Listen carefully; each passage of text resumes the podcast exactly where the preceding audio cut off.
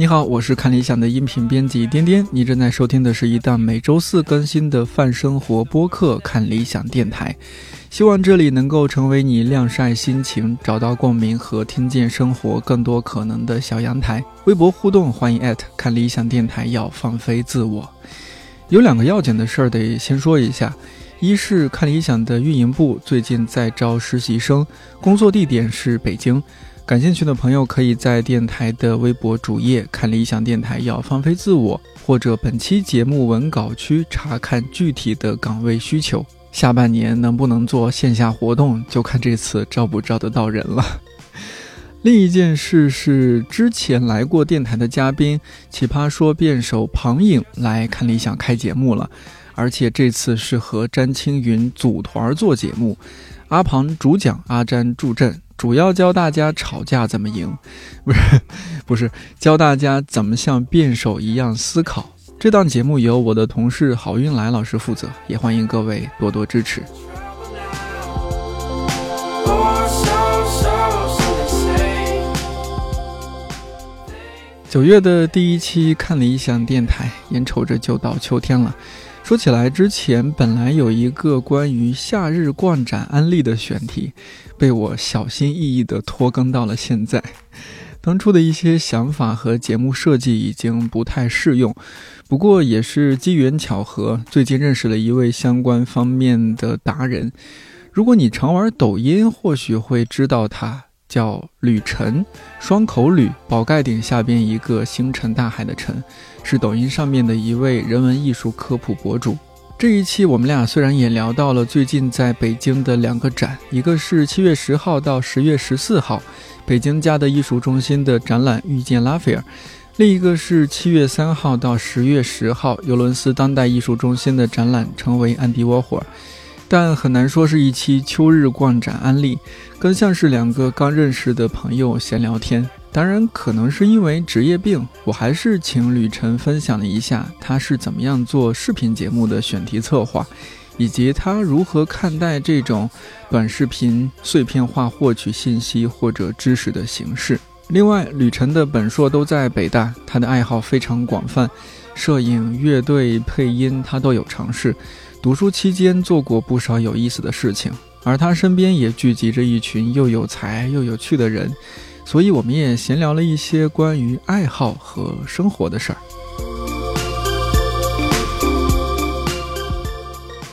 这几天我也是同事推荐，我才看到有一些很不错的展览。呃，像现在正在做的是那个拉斐尔的展，我看你的抖音那个里边你也去了是吧？啊，对他们叫我去了，是吧？嗯、还还在里边出镜了。嗯，呃，在那个视频里对，边，难得的出镜，我是说实话挺少去这些艺术类的展。上一次看展可能都是 David Hockney 那一次，啊，那个大水花那一次，啊我知道，嗯那个画画不走心，对吧？对，很早前那一次。然后这一次你去了，因为你那个视频，抖音上面视频特别短嘛，嗯我也没有看到是怎么样，我光记得你给拉斐尔长胡子了。啊，对对对对对，呃，怎么样介绍一下？就如果我是一个艺术小白，现在我坐你面前，就不是说你抖音面对的那么多人啊。嗯如果现在面面对面的，你给一个朋友介绍，但朋友是一个艺术小白，怎么样推荐这个画展是吧？别别去，不会不会不会，对，这样呃，就是推荐这种东西，拉斐尔的展其实相对还是推荐的，比如说大卫 Hockney 的，嗯呃，其实有时候不太推荐这种当代艺术的展，因为看了也看不懂，哦是吧？因为当代艺术确实不太好懂。嗯拉是斐尔的展还是还是推荐去的，就是这种展览呢，呃，看什么呢？其实跟艺术也没啥关系，主要看历史。就是我做的这个方向，艺术史也好，嗯叫它图像史也好，其实我这个方向主要是从图像里看历史，就相当于我干了一什么事儿呢？呃，我把你拽到图像里来，然后拉着你进走进这个图像里来，让你看看周围啊，当时周围就是这样的。啊，拉斐尔这个展呢，正好挺符合这个的。嗯他虽然就来了两个拉斐尔的真迹吧，呃，但是这两个真迹也是有看头的。但是它，呃，整体的那个策展的逻辑是把拉斐尔都给你展示出来了，包括哦雅典学园。那我的那个点往往就是比较小，然后并且是大家能懂。比如说，呃，我那视频里做的就是当时是他那个雅典学园，呃，是有翻译雅典学院的，有翻译雅典学园的。嗯进来之后呢，别人都看什么啊？这个这个里边是谁了？这个谁都干嘛了？这些人都是都是谁啊？那我其实呃推荐你看的就是这幅画印的清楚不清楚啊啊清楚，为什么印的清楚？我告诉你啊，别的看不着，就只有这印的清楚才能看着，是吧？布拉曼特这个领子上有拉斐尔的签名，嗯对，就是这样的东西比较好。还有包括拉斐尔把自己画进去了。嗯，是的，是的，啊，然后另外就是像这样的这个这个这个画能看什么呢？就是你能看文艺复兴时期的人是怎么理解古希腊的，嗯对吧？跟你现在理解古希腊是不是一样，对吧？对啊，嗯。五百年前的人他理解古希腊是那样的，是吧？你现在理解古希腊，其实你也是通过他理解的古希腊，是，就别人也还也还是别人教过的，其实是。是是嗯。是是，然后所以这样的展览就比较推荐去，然后其实主要也是去看历史，因为文艺复兴都知道，古希腊大多数人也都知道，知道这些词儿，对 对对，嗯。你就过去看一看，加加强一下记忆呗，别回头老师考你不认识。但你像呃这这样的展，你平时也会看很多吗？因为你现在如果说现在大家对你的定义就是一个呃艺术史的科普博主，或者说历史方面的科普博主，嗯，呃，你平时会看很多这样的展吗？其实是会的，但哦但是呢，可能跟大家想的不一样。比如说，大家总问我这个，比如最近的那个那个安迪沃霍的那个、嗯那个展览，嗯去问一问这样的展览，希望能看到这样的展览。啊，其实呃这样的展览我看的少，太艺术了。然后我看什么？比如说最近国家博物馆有一个嗯特别好玩的展览，它那个哦展览就是画像石上的古代人生活，就是你哦从画像石上去看古人的生活，这这个太好玩了。这就就哦回到了我刚才那个说法嘛，就把你拉到图像里来，看看当时的人到底干啥呢？嗯，哎，这个你如果你看了是吧？已经对我我逛了一圈，我逛了一圈，没仔细看啊，有没有印象深刻的？你觉得有一个场景一下子戳中你有点？呃，北魏时候嗯人们怎么放放牧，可能跟我们现在电影里演的不太一样，嗯跟现在电影里和我们这个开始穿越剧里演的不太一样。就当时的人是怎么放牧，或者当时人想表达他是怎么放牧的，还有这个，比如说呃再往前，两晋时候的这个龙啊什么的长什么样，是吧？这朱雀跟凤凰到底是不是一个东西啊？这个都能在那个图像里看着，特好玩。这种才是对吧？嗯就是我我我一直想，呃，说的一个事儿，就是其实艺术呀，对于我们来说，从来都不是刚需啊，图像才是刚需。人类对图像的需求要远高于对于艺术的需求啊，没有艺术照样活啊。人你要是没图像了，试试。对哦，嗯，这个很有意思。嗯对，所以呃，当代的展，比如说呃，这安迪沃霍尔也好，或者是其他的这些展也好，当代的这个展览看不懂啊、呃，就就就正常正常，你就就看不懂，看个乐呵就就得了。嗯但是像拉斐尔啊，或者是我刚才说的国博的这样的展览，呃，还是很有意思。嗯，里边可以看到历史，对看到生活。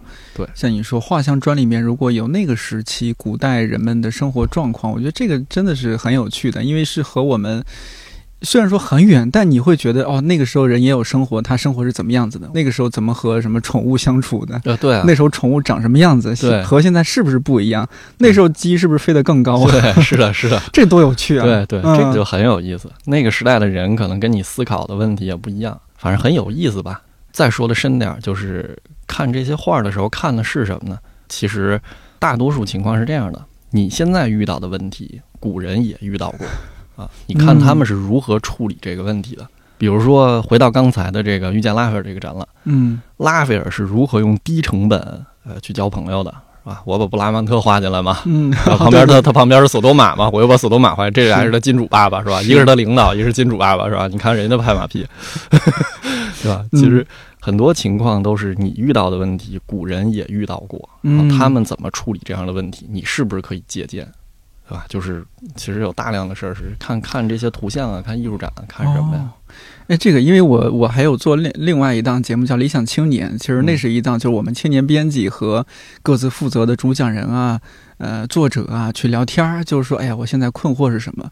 好几位主讲人就提到这一点，你不要纠结于困囿于你现在面临的状况，你想想古人，嗯，你想想一百年前、五百年前那些人，他们遇到这种情况，他们怎么处理的？他们嗯怎么做的？他们写日记写什么？呃，对啊，对啊，对啊 真的是这样。你这样一放大，就是你这个眼光一下子放长远了之后，就觉得这也没啥。总会过去的。但是因为他们说的更多是一些实际的事物处理的一些情况，或者说一些文字里边的，但你说的是一种图像方面的一些启示，啊这是我们之前没没太讲到的。我觉得这个很有意思。对，嗯，就是这个挺挺多这样的例子呢。还有比如说，昨天不是北京下雨吗？啊、是咱们录制的前一天，北京暴雨。对对对对，反正前前一天嘛，北京最近老暴雨，嗯然后那雨太大，我们是下午出去了，然后有两个朋友在一块儿坐着，然后他看那雨下大了，他就说晚上本来有一约会，去不去赴约呢？雨下这么大，然后我说你看，你就不老看我的节目是吧？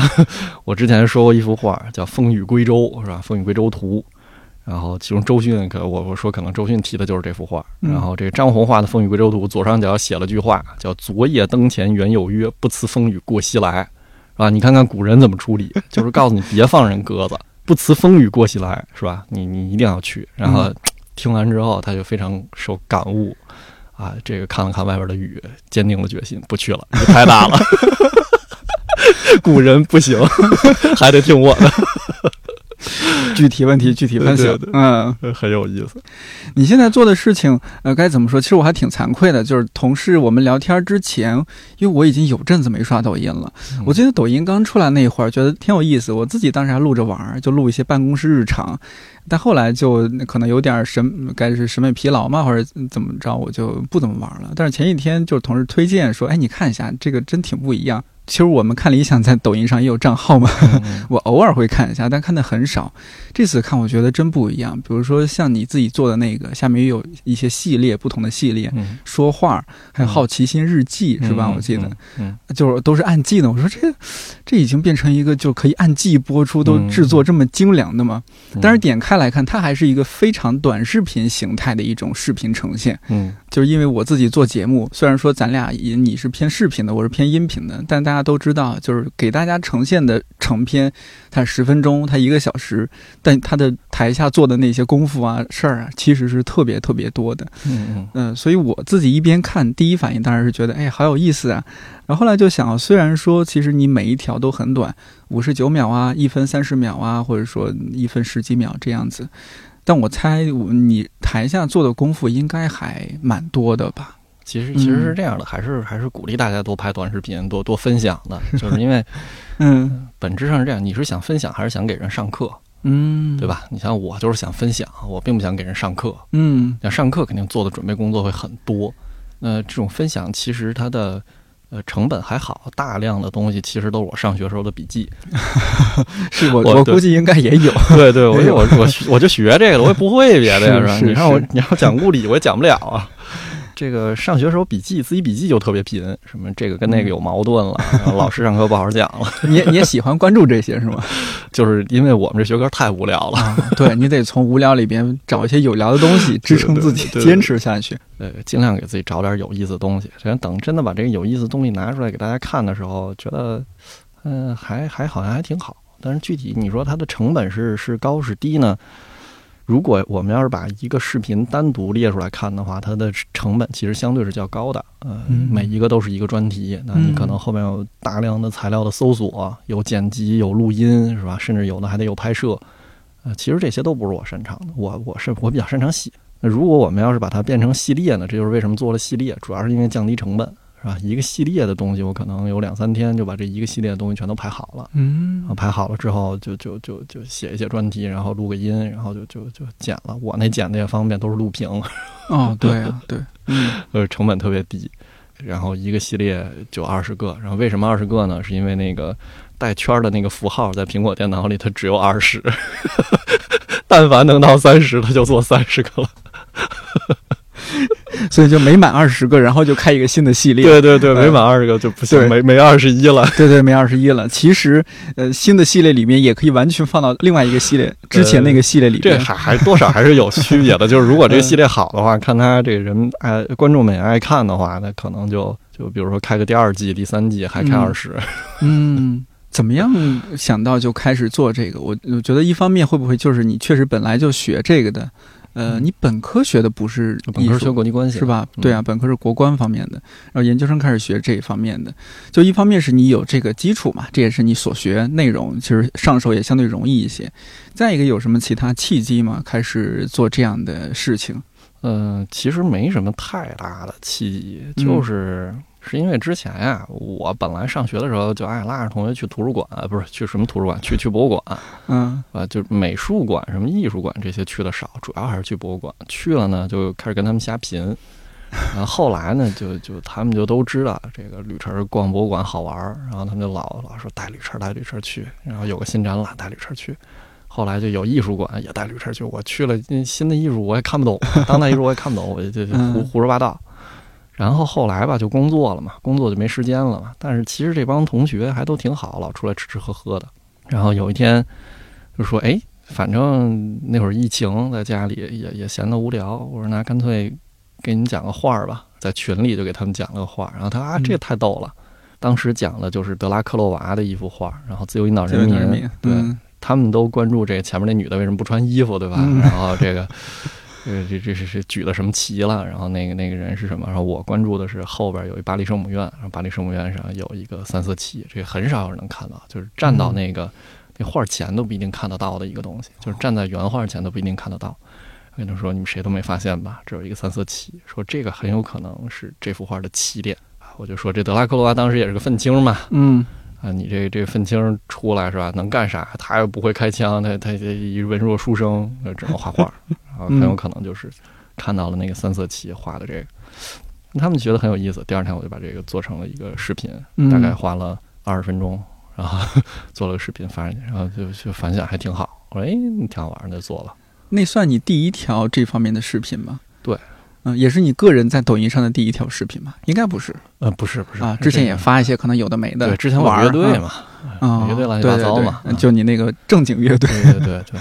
嗯，乐队的事儿我们一会儿再说。哦，所以这就是作为这个内容，你当时也没有想到说，哎，它这个怎么规划呀？这是一个系列呀，多少季呀？就是觉得，哎，我刚讲的这个你们反响挺好，那我也就是把它做一做，发到抖音上。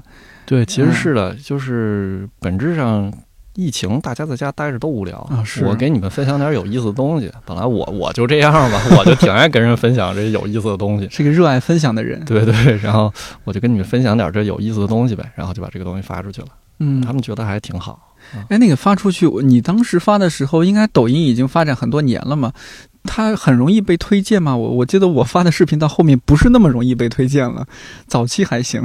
呃，我比较佛系，就是我不太嗯关注这个哦，啊、有有多少人看？其实我比较关注大家的回复。嗯嗯，什么东西能让我坚持？就是发完第一个之后，我觉得好呢，不是它的点赞啊、数据啊这些的，嗯而是我在这视频里埋了一些小梗，比如说有时候我会故意出错，我故意犯低级错误，然后看有多少人能看出来。哦，然后有时候就比如说德拉克洛娃的这个，呃，法国画嘛，我用了一个听着像马赛曲的旋律，但是其实我是用的一八一二，就是当时这这个嗯俄国人打赢法国人用的音乐。这个其实能听懂的人不太多，对呀、然后如果是我，我就肯定没听懂。它本来旋律都一样，你听着就是马赛曲。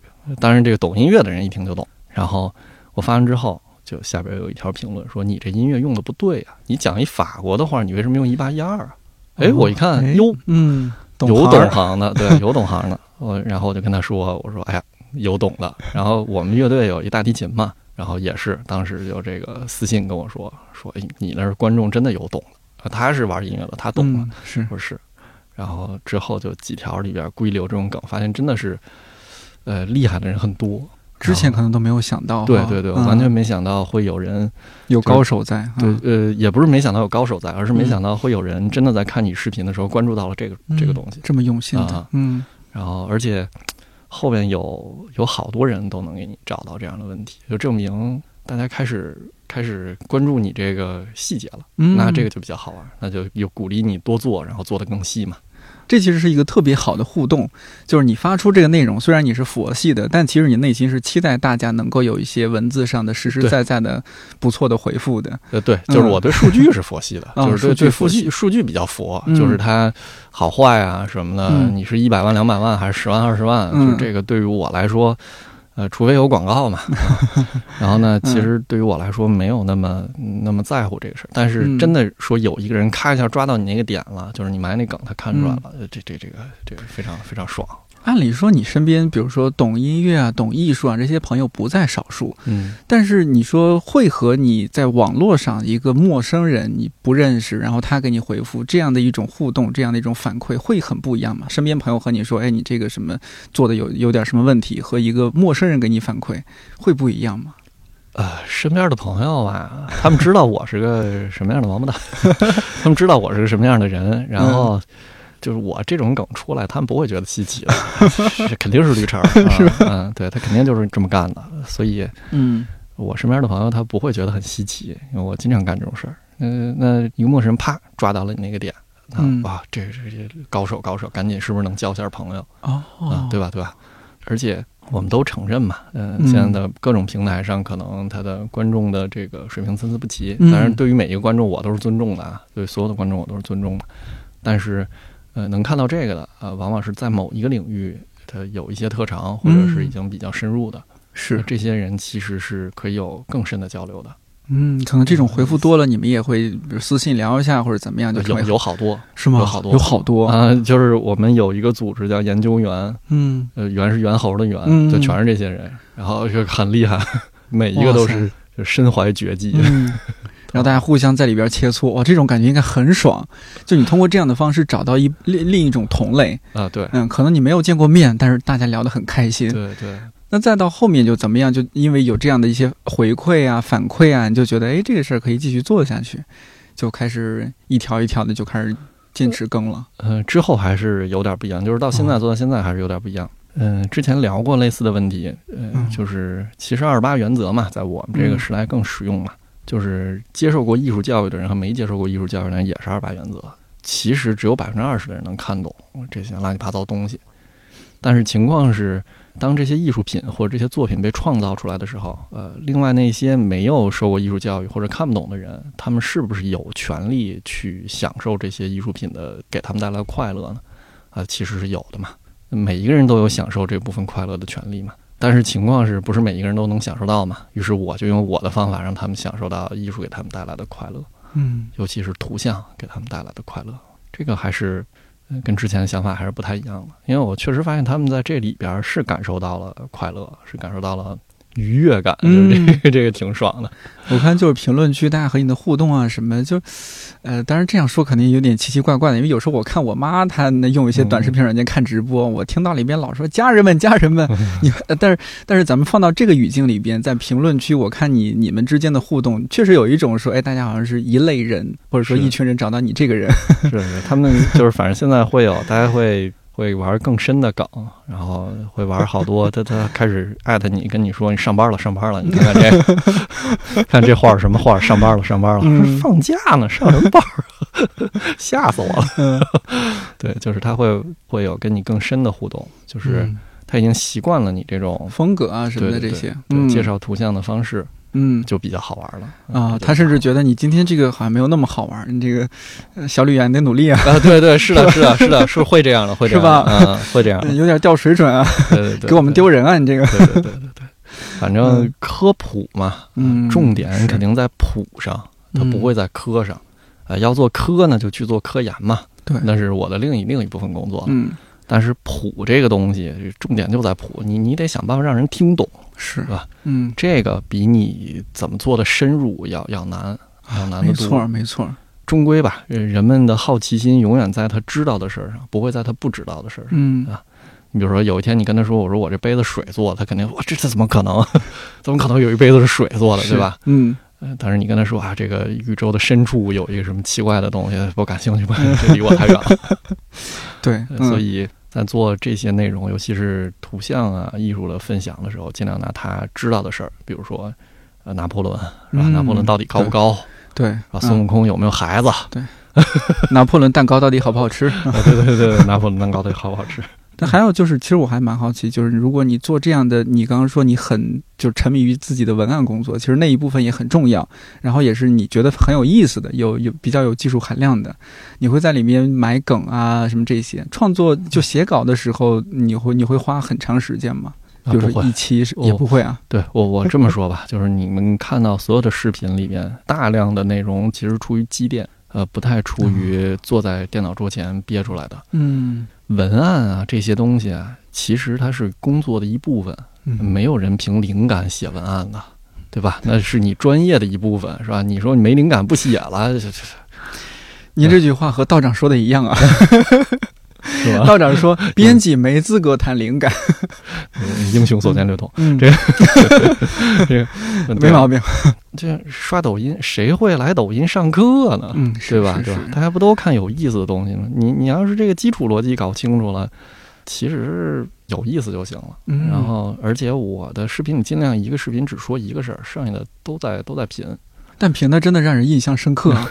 我这几天看了一些，我都觉得好洗脑啊。对对对，有有有一些其实就是这个还是出于你的你的你的嗯工作的那个下意识的反应，嗯并不出于你的灵感什么的。语言表演艺术家，对他们叫我艺术史表演艺术家，对对对，我我也是这个意思。我对他们叫我艺术史表演艺术家。嗯、其实是有有好多这些这些事儿，比如说呃从小喜欢听评书，嗯啊，怪不得，啊我就觉得你应该有点这种底子。对对对对对忽冷忽热易感冒，阴天黑地怎知道？对对对，就类似这样的吧。嗯嗯，然后喜欢听评书，然后这些经历比较丰富，哦，于是就就是正好弄这个了呗，学学人家评书咋说的，我就咋说。是。那我们说到内容的话，你这已经做了好几个系列啊啥的。像我自己做节目，就有偶尔啊会遇到一些选题的瓶颈，觉得哎呀不知道该聊点啥，做什么内容。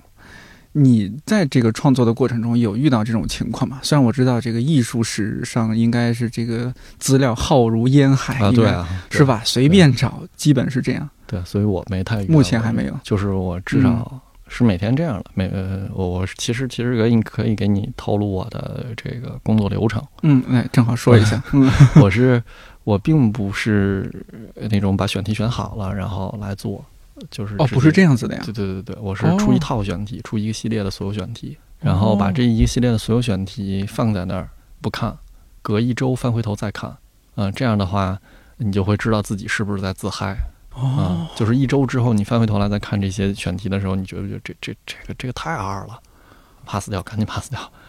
就是但凡有一点儿觉得这是在自嗨的，就不做了。重点是不自嗨，让大家一起嗨才行。然后这些选题呢，呃，我的那个做法是只做系列，就是只做大的选题系列。比如说嗯后边可能会开一个系列，就是嗯、艺术史里的食物，就光讲吃的啊、嗯，他们那个时代怎么吃。哎，这个我很很感兴趣。对，比如说这个《最后的晚餐》，它明明《最后的晚餐》原作里边，就是它的原文里边写的是大家吃羊肉，呃，怎么就到了达芬奇那儿化成鳕鱼了？对吧？那如果要是现在达芬奇生活在现在，或者生活在中国，他桌上是不是就烤鸭了？呃 这这是很有可能的，真的是这样的，他真的很有可能就是烤鸭。嗯啊就种种这样，包括为什么有一段时间，这个大家都家里都爱挂那水果花，是吧？那么爱吃水果嘛？啊，到底是咋回事儿？然后为什么人们家的窗台上老有橘子啊？对吧？嗯有钱人家窗台上老有橘子，那会儿没照片儿，是吧嗯？这些都是干嘛的？我忽然有个问题，你说你在研究生上课的时候，会不会属于那种老师说“吕生你出去” 的那种学啊不生，不不，老老师特喜欢我，是吧？开玩笑，因为 觉得你好像你关注点总是会相对偏一些，或者说和一般的人不太一样。呃，其实不是，呃，嗯我我解释一下啊，就是嗯刚才我说的这些呢，呃，看似好像是很有意思啊，我老、嗯老关注的不是那个重点，但是其实，在图像学的角度，我关注的这个是重点，就是哦。我们呃图像学是干嘛的？它它不在不是那种。我给你解释这怎么画的，呃，它有什么意义，表达了什么意向，就这是我们高中才才做的事儿。嗯对吧？呃，图像学呢，往往是比如说我刚才说的橘子的问题，那当时可能在这儿放一个橘子，是为了体现它的身份。那那个橘子画在这儿是是画师是要加钱的，不是我随随便便就给你画了。你想画个橘子吧，好加钱，对吧？就是是这样的。那这些我们是通过各式各样的文献材料，包括这个画家的日记、他们的交易记录，嗯然后他们可能还会列单子，然后这个单子里加一个橘子多少钱是吧？加一葡萄多少钱？啊，是是通过这些东西，然后才推断出了这个。呃，我给你描述的方式是一个图像学的一二三步，是这样的描述方式，然后是经过很多图像史学家、艺术史学家总结出的这样的描述方式，才能让你听懂。啊，就是听着很简单，嗯 是但其实背后是有方法论的。哦。我见评论区有些人也会问你说：“哎，这个你不能好好讲讲这幅画吗？”就这是属于批评的那一波。嗯好像是有人就是会说：“哎，你怎么不讲讲这个的技法是吧？嗯他绘画牛在哪儿？嗯，你给咱好好说说。”啊，你的回复意思就是说：“大哥，我也这 我也不会，我也不会，我也不能乱讲，是吧？我我我也不是一个大忽悠。对我我是真的不会。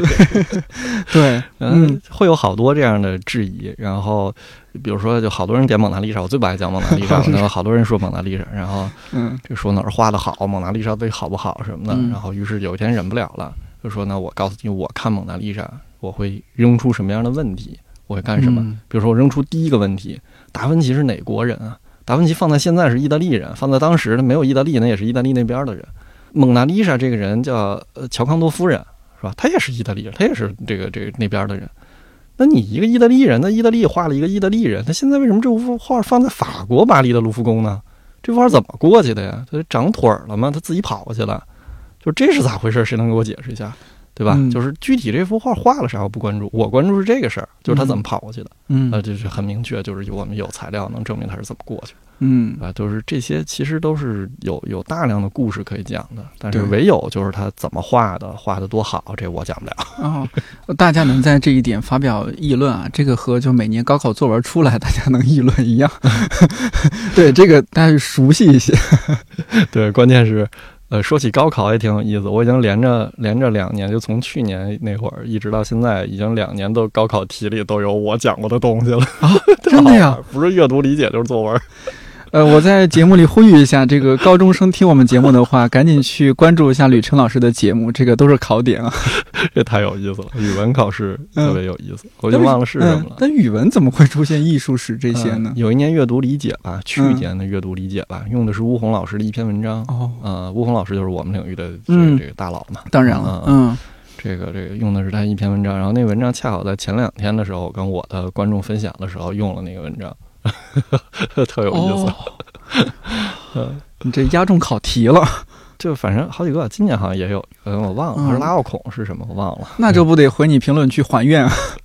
反正对，当时有有干这事儿，有干这事儿了。嗯那现在的话，就是呃，你还是我看到你每周六要做直播，是吧？啊、还有视频也还是在不断不断的更新，又开新开了一个系列，好像是音讲音乐方面的。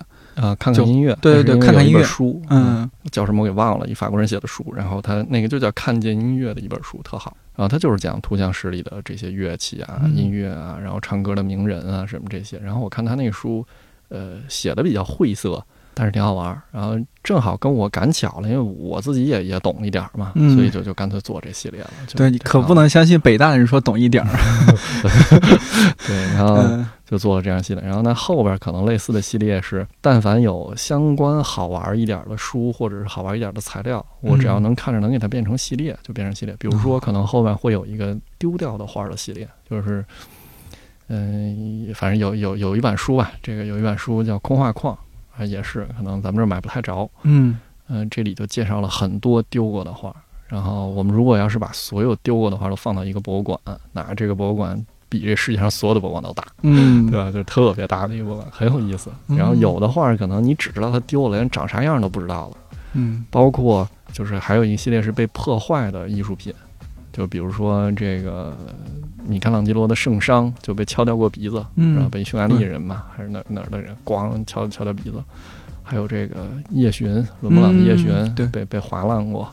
哦被划烂过。对，还有这个卢浮宫里最大的一幅画叫《加纳的婚礼》，那幅画被带到法国的时候，就是切开带带过去的，到了的时候又缝起来。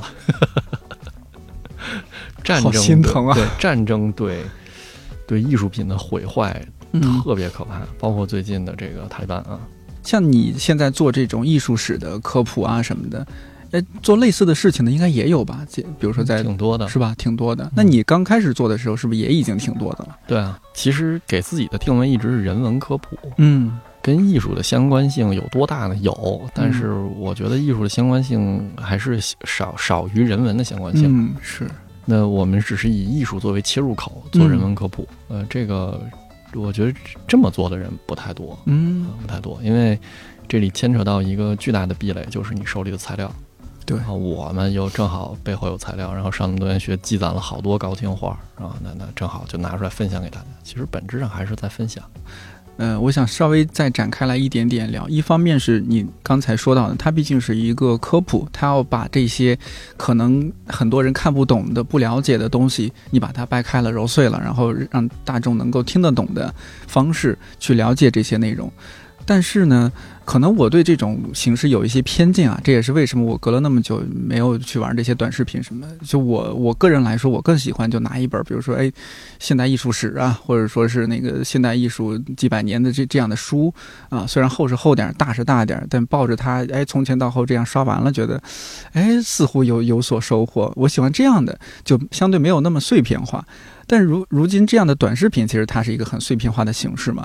我知道你其实是对这个短视频，对或者说对这种碎片化的表达，你是很拥抱的。我我也想听听你的一些想法，你怎么样看待这个事情？事事实上是这样的，在我的调研里，包括嗯在我的周围，即使是我大学同学，嗯在我这样的环境里，呃，能看完这样书的人实在是少数。少数，呃，嗯第一确实无聊，呃确实没劲，那书写的。那第二呢，呃，也确实没啥用，看完了也没啥用，对不能给你任何帮助。嗯所以他们看不完，我是能理解的。而且我也不建议大家看完，浪费时间。然后我呢，又是一个读书无用论者，就虽然平常比较喜欢看书吧，就是，但是我觉得这事儿这实在是浪费时间，就就能干点别的就干点别的，跟看电视剧、打游戏没什么区别。读书嘛，消遣呗。真的打算指他学啥吗？百无一用是书生。嗯但是，嗯、碎片化好处就来了，就是我们是整体的把它捋完的嘛。这里面有很多有意思的东西能给它摘出来，那就是碎片化的这些。那翻回头来，我们要仔细思考这个，我们是忽略掉那些无聊的东西，把有意思的东西单独摘出来分享给大家，这有什么不好啊？嗯，是吧？别人去看你最有意思的这一部分，你读完那么那么厚一本书，把真正的精华提炼出来给大家分享了一下，这多好啊！对吧？嗯他们不就不用读这书了吗？我当年是没人干这事儿，我那我小时候没有短视频，要不是谁看书啊？说疯了吗？这不是啊？所以就是对于碎片化的传播，我觉得就是这个时代的标杆儿。你每个时代就是有每个时代的传播方法，而且就是知识也一样，知识传播方法每个时代跟每个时代都不一样，是吧？谁这个时代真的想学点东西，去看二十四史啊？疯了吗？把二十四史读一遍，就觉得哎呦，我掌握了好多知识，没有，差得远呢，还不如看看碎片化呢。另外就是，其实，在上学的时候，跟老师好多这个我的老师聊的时候，就发现了这个，你读多少书，嗯，跟你做多的学问没啥关系。其实是你对世界的理解，你这个人生的经历，这些是关系更紧密。那这些东西是哪儿来呢？往往其实往往不取决于书本儿。你想，你要看多少书才能真正意识到哦，我是要用古人的方法处理问题啊，对吧？就是有人看一辈子书也不会理解到这样的，那有的年轻人就理解到这样，但是也用不好，啊、用的好了也不一定用的对，是吧？所以省下点时间看看动画片儿挺好的，干嘛呀？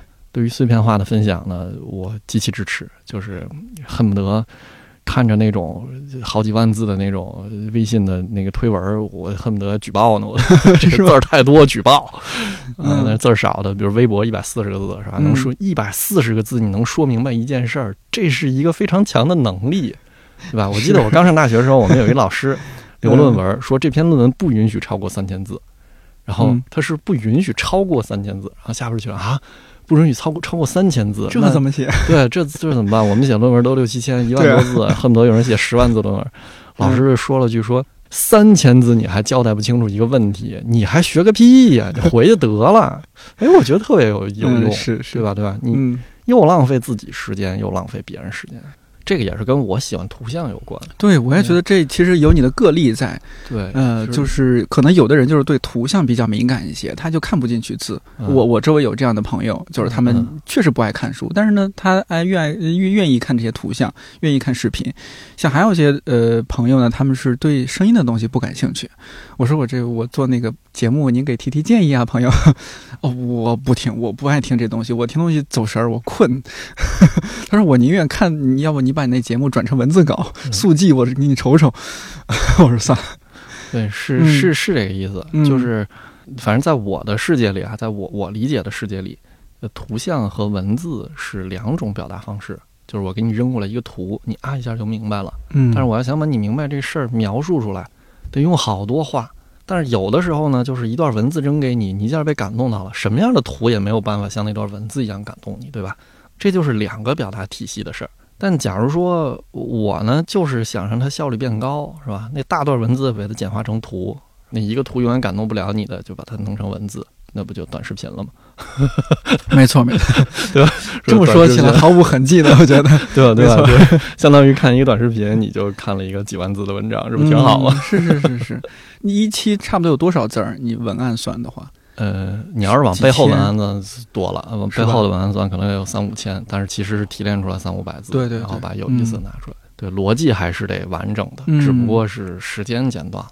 你做了这个现在这样的事情之后，有没有觉得呃，不能说觉得吧，就有没有说确实让你的这些生活发生了挺不一样的一些变化？一方面是认识了呃遥远的陌生人，一些新的有意思的朋友，那周围人啊，包括你现在能够参与到的一些事情啊，是不是又变得不一样一些？啊，对，主要是跟他们要材料好要了，之前要材料犹豫。哎我这个给你干嘛呢？是吧？给你干嘛？现在我要分享给观众，给给给给。哦，就是因为其实大量的东西是，比如说我的视频里一般都不露脸，并不是因为我我我这个长得丑，就是当然也不太好看，就是但也不只是因为不想露脸或者什么，主要是我觉得材料。展示给观众比我的脸展示给观众好使，对吧？材料比我好看，这脸这脸不错的。我和各位听友说一下，这脸非常帅。对，就是不是就是呃脸，我不是个演员，嗯，明白吧？我我不能以我的表演给大家带来愉悦感，但是材料是可以给大家带来愉悦感。嗯，把它放大呀，什么？你讲里边那些小心机，我觉得这个很有意思。对啊，就是你你很难想，就而且有一些是原材料，比如说我就是能把梵高的原原原本的那个。日记拿给你看，对吧？嗯，那呃，比如说你要想找吕布长什么样，你得去找《后汉书》，对吧？我就是有《后汉书》的原本，我给你看，对吧？就是五五年出版的那个，嗯啊，有好多，比如说孙思邈，我就是能把五五年那个人民卫生出版社的那个孙思邈原本的印本拿出来给你看。这些都是原材料，这些比我的脸好看多了。那我真正生活的变化就是这个，我不露脸嘛，我就跟我的这个周围有这些材料的人说：“把那材料借我试试，以前都看不着的材料。”利用这个呃阿婆主之便，对对对对对，赶紧拿着，赶紧自己先翻，都翻吧。哎呀，这个这个确实好，确实好，然后拍个视频也不还人家，对，再看两遍。我记得你本来就对摄影啊什么感兴趣，因为当初你拍的一些就是北大的一些相关毕业照啊什么的，我觉得《进击的巨人》这些系列啊什么也也是啊，这个很流行啊，当时还叫什么很火。对对，因为我自己之前本来是北大摄影学会的会长，嗯，然后带着大家一起玩，然后还有师兄拍的很好的师兄师姐带着我，那现在反正也还都有联系，然后干这事儿他们也支持，就一起弄呗。嗯，之前喜欢摄影啊。嗯，没想那么深，只是觉得这个照相机就跟画笔一样嘛，就是它不是一个记录工具。呃，干了这个之后呢，就觉得呃好玩的更多了。呃，你想，摄影是一八三九年之后发明的嘛？我们做把这个地方做一个节点，一八三九年之前，人类制造了多少图像？嗯，一八三九年之后，哇，人类制造了多少图像？那太可怕了，嗯，对对吧？这可能是之前人类可能几十万年是吧？制造图像叠加起来再乘一个系数都不如这一百多年是吧？这这这这不到两百年的时间制造的图像多。对，技术的进步带来的革新的力量太可怕了。对，而且就是说它指数型增长，我天！你想现在我们一年有多少图像啊？那如果要是真的。这些图像，就是未来的人研究我们这个时代的时候，你放心，不会研究当代艺术的。未来的人研究未来的艺术史学者研究我们这时代的图像的时候，呃，就不会是什么当代艺术啊这些画的奇奇怪怪的东西啊，会是照片，会是电影，会是电视剧，嗯，会是游戏 CG，会是漫画，会是动画，会是这些东西。嗯，所以照片不是特别建议，这个滤镜太重了都。不，你你得你得翻回头来考虑这事，就是未来的人研究我们这个时代什么样，滤镜也是他需要考量的一部分。哦，对啊啊，当年几百年前人类出现了一一项古老的技术叫滤镜，是吧？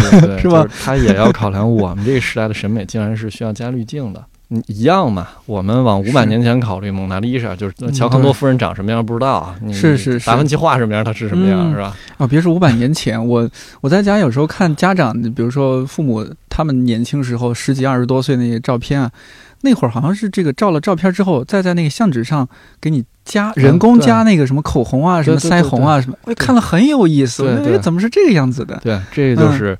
你像我们现在去研究那个时代的图像，其实有点早，嗯，因为我们还在这个时代里，没错啊，嗯，就是当代人不修当代史嘛。是，你像下一个时代的人，比如说再过个一两百年，嗯去翻回头来研究我们这时代的图像史的时候，发现了这样的照片儿，这就太好玩了。嗯那，他们，你想，他们完全不知道这是在干嘛呀？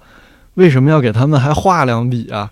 后来发现这个时代所有的照片都这样。哦，原来就就像我刚才说那橘子一样，嗯。那，会发现哦，原来加这两笔是要加钱的，对吧？对对对，哎这是一个很好玩的事儿，哎，有意思了，这么说有意思了，对，就是这样，就是这样嗯。还说哎，那个年代的人这个脸都很白啊，哇，这个下巴都有点尖了。对对，是是是嗯，就是未来的人研究我，通过图像研究我们这时代的这这这个意义就出来了，很好玩。图像方面，我因为之前的节目还真是做的比较少，只有很早之前我做过，我们就理想国那边之前有个编辑，他是做这些图画画册啊方面的一些编辑，他有聊过几句。我我觉得我们今天可以再多聊一些。我记得你在读书时候不是做过那样一个系列《北大英雄》，找北大同学啊、朋友啊，啊，现在也在做，现在也在做，哦，就那一个系列一直延续到现在。我看那个系列的时候很很惊讶，然后也很该怎么说，反正有有被触动到。它也是一种黑白影像嘛，我记得啊，就制嗯作，因为我我拍照片太强势了，我所有的照片嗯。扔出去之后，大家都不关注里边的人，只会关注啊，这肯定是绿晨拍的。对，都是你的风格。对但是这个我我觉得当然也是一种风格。有些人是喜欢说，那这个被拍的对象他是一个自然的，就不要让人觉得这个摄影师是隐藏的嘛，是吧？嗯你不要出现你自己，不要在作品里面出现你的痕迹。那有些人可能，比如说像你这种是你这样的风格，我倒觉得也还好啊。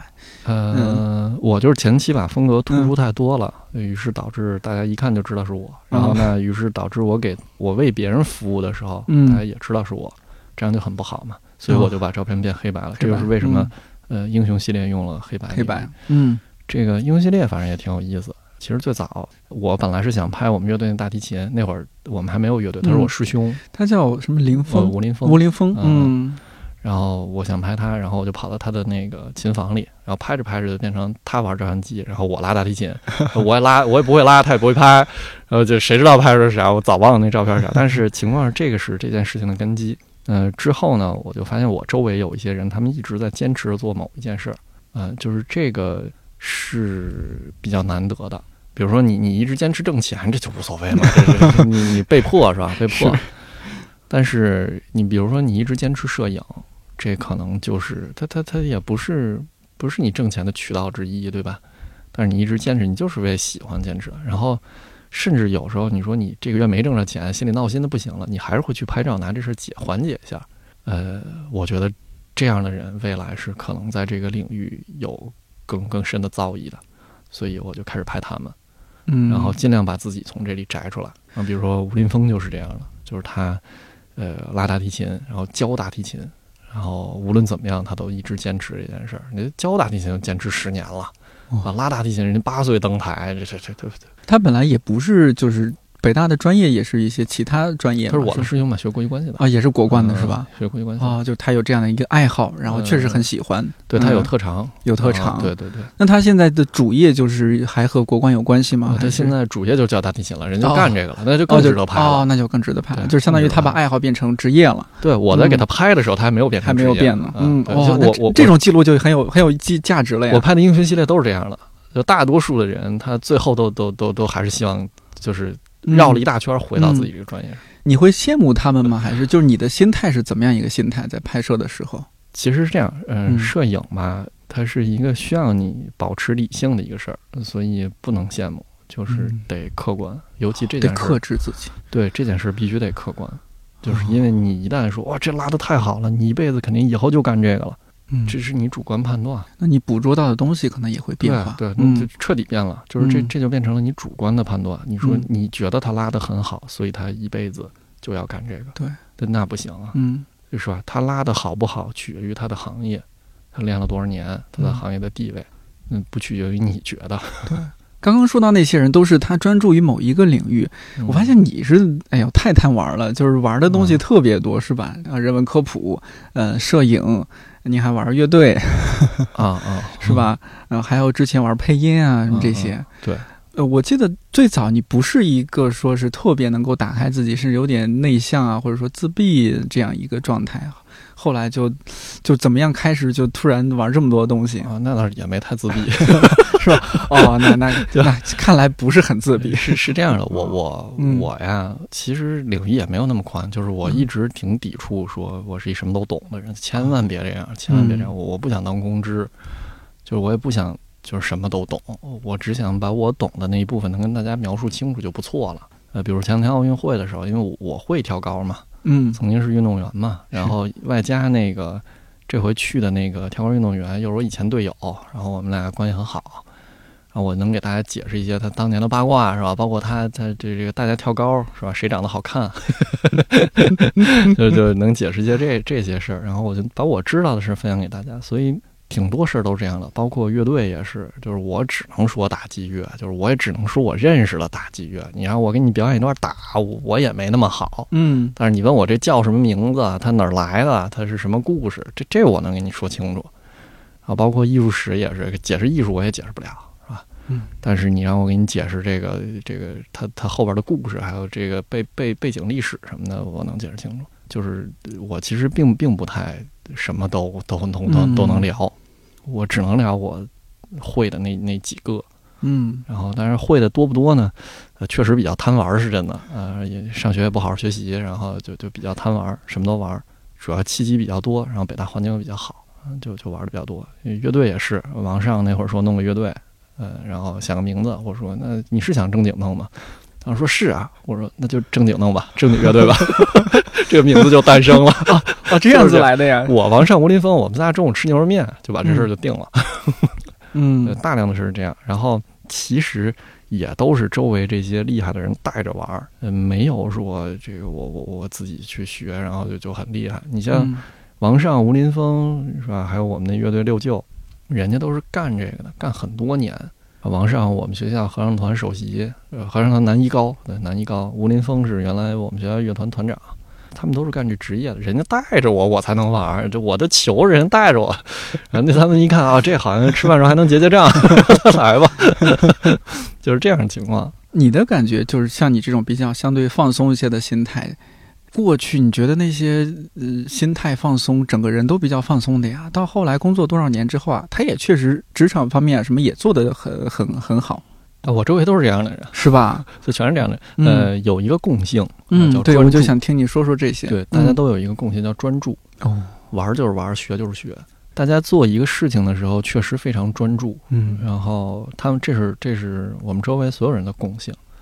除了专注之外，还有一个很重要的优点，叫做有始有终。我后来发现，这个中国人的智慧，就是大家的智慧啊，有始有终。这个什么时候终不重要，就是怎么终比较重要。就是你在开始的时候有没有想好它怎么终，这个很重要。呃，比如说，就就我现在做内容做系列也是，嗯给他每一个事情都找了一个让它终掉的方法。这个其实，呃，要比你什么时候把这事情停下要重要，重要多了。这也是你专注的那个原因，就是因为你知道它有一个时间点，所以我嗯这段时间就专注这一个。哎，会不会觉得现在还挺难专注的？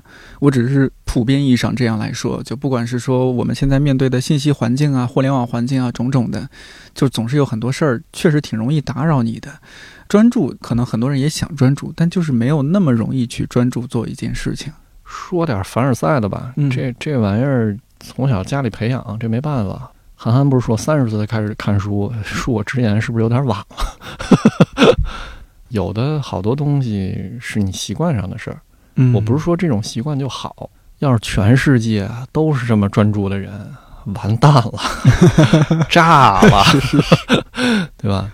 对所以不专注呢，不是什么缺点，每一个人适合的不太一样，是吧？比如说，可能确实是，啊，我周围这几苗人，他们可能专注更适合他们，但是也有呢专注没弄好的，也也也不是没有，也不是没有，挺多的，挺多的啊。想仔细回想了想，专注干好事儿的人还还是少数。呃，仔细又想了一下，好像以前有好多同学不是很专注，也也不错的，也挺多，真的也挺多。嗯就这这个事儿啊，我我反正发现我周围人他他只要专注的吧，就是做一事儿很专注，他可能过得比较舒服，嗯，就是他自己心里比较舒服。哎，我觉得这一点很重要。对，嗯但是你说他物质上舒不舒服，那是另一回事儿嘛不一定，不一嗯定。人有的人就是追追求物质舒服，对吧？这可能是另一另一回事儿。嗯，大家各有各不同的价值观，这也没法去强迫谁。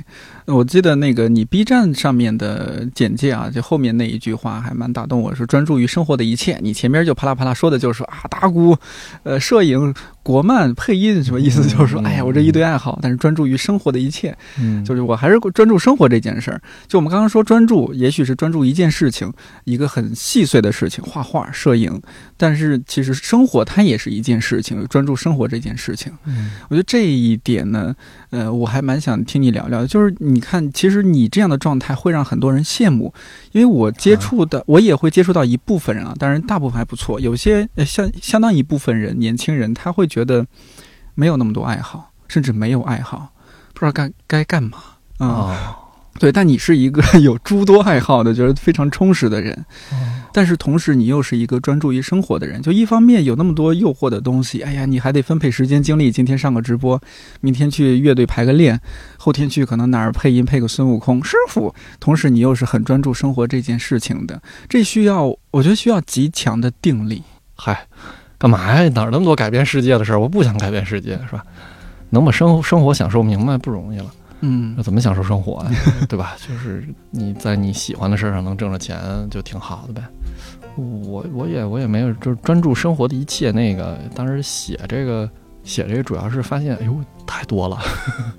这个要是别人来看我，嗯不知道我干嘛的呀，是吧？啊，说叫其他地方一看就不是垂泪阿婆主。对对对对对对，这个说其他地方的观众跑到这儿说这这这人干嘛的呀？这这这是不是疯子呀？就是我我，于是就干脆写了一句：专注生活的一切，反正你生活有的事儿我都有。呃，当时写这话的时候，主要是脑子里有一个特别想干的事儿，我现在也特别想干，就是我想开车去欧洲哦，啊！这一路可玩的东西太多了，是吧？然后当时还假装自己想从阿富汗走，是吧？现在不敢了。嗯，现在不能了，现在不那能。当时其实也不太敢，都是吹牛。反正反正是嗯人生梦想一趟，就开车一趟奥斯陆，一趟好望角。嗯，我比较喜欢干这种浪了吧唧的事儿。然后你像专注生活的一切，就是你你反正生活里有啥都愿意分享给别人吧，这个挺重要。今天看看展览，看一挺有意思的事儿，哎，跟你说说。啊，明天打鼓，呃，打一挺有意思的事儿，哎，跟你说说，这个还还挺重要的。呃，不会那么高尚，也不会那么文艺。我我就就一二逼青年啊，我 我也不不文艺，然后就玩儿呗，嗯玩儿呗。那能干嘛呀？就是比较好的状态是于谦儿那状态嘛，对吧？玩儿对玩儿玩儿于谦儿不是 玩儿于谦，不不不能不能不能我我说的是他那本书啊对对对玩儿玩儿儿于谦儿著。啊对对对对对对对，就玩儿呗。呃，玩儿的东西多了，就就就更好玩儿了。另外就是啊，有时候稍微有一点自己的那个小心思，就是为什么写这些呢？主要还是跟文化类相关，就是希望自己能这个影响力再大点，然后希望自己就是江郎才尽那天晚点来，然后把这个文化类的东西带动带动。就是嗨，怎么保护文化？就是文化类的东西你怎么保护它呀？就是让它再活起来，不就保护它了吗？对吧？让它再流行起来，这就这就最好。于是就干了这些事儿呢，有关生活的一切。生活是什么呢？不就是文化里点事儿吗？古人怎么生活，那就是文化，是吧？现在人怎么生活，对未来的人那就是文化。啊，这就是这点东西，不是我们写的那些，不是那些当代艺术，也不是这个文艺的那什么三句情诗，不不是这些，就是你生活的那些东西啊。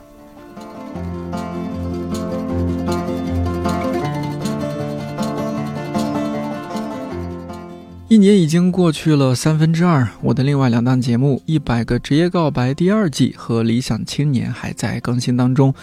上一期职业告白的职业嘉宾是谐星聊天会的幕后制作人吕东，喜欢闲聊的朋友可以去听听看。而上一期理想青年，我邀请前同事牧童和播客界 OG 人在加拿大的加州幺零幺对谈了一起。留过学或者正在留学的朋友可能共鸣会更多一些。以上两档节目都可以在看理想 APP 免费订阅收听。除了音频，其实看理想这家以视频节目起家的公司，最近也有做视频节目，比如和小红书合作的《角落的夜晚》，道长作为主持人和陈丹青、刘晴、周濂等多位人类高质量节目嘉宾对谈，聊的也主要是一些比较热门的话题。让我看看是谁还没有关注道长的小红书账号梁博说，不关注怎么 listen to 梁白白？评论区看到有听友真的买了上次在节目最后推荐的《杜尚传》，那我今天就再推荐一本约翰威廉斯的《斯通纳》。这本书一定会让你有一种沉浸式的阅读体验。读完《斯通纳》，你可能会觉得这或许是很多人的一生。看理想电台，我是颠颠，祝你早安、午安、晚安，我们下周四再见。So I took off with no plan, thinking I could find a friend, saying hi and shaking hands. I hope this moment never ends. It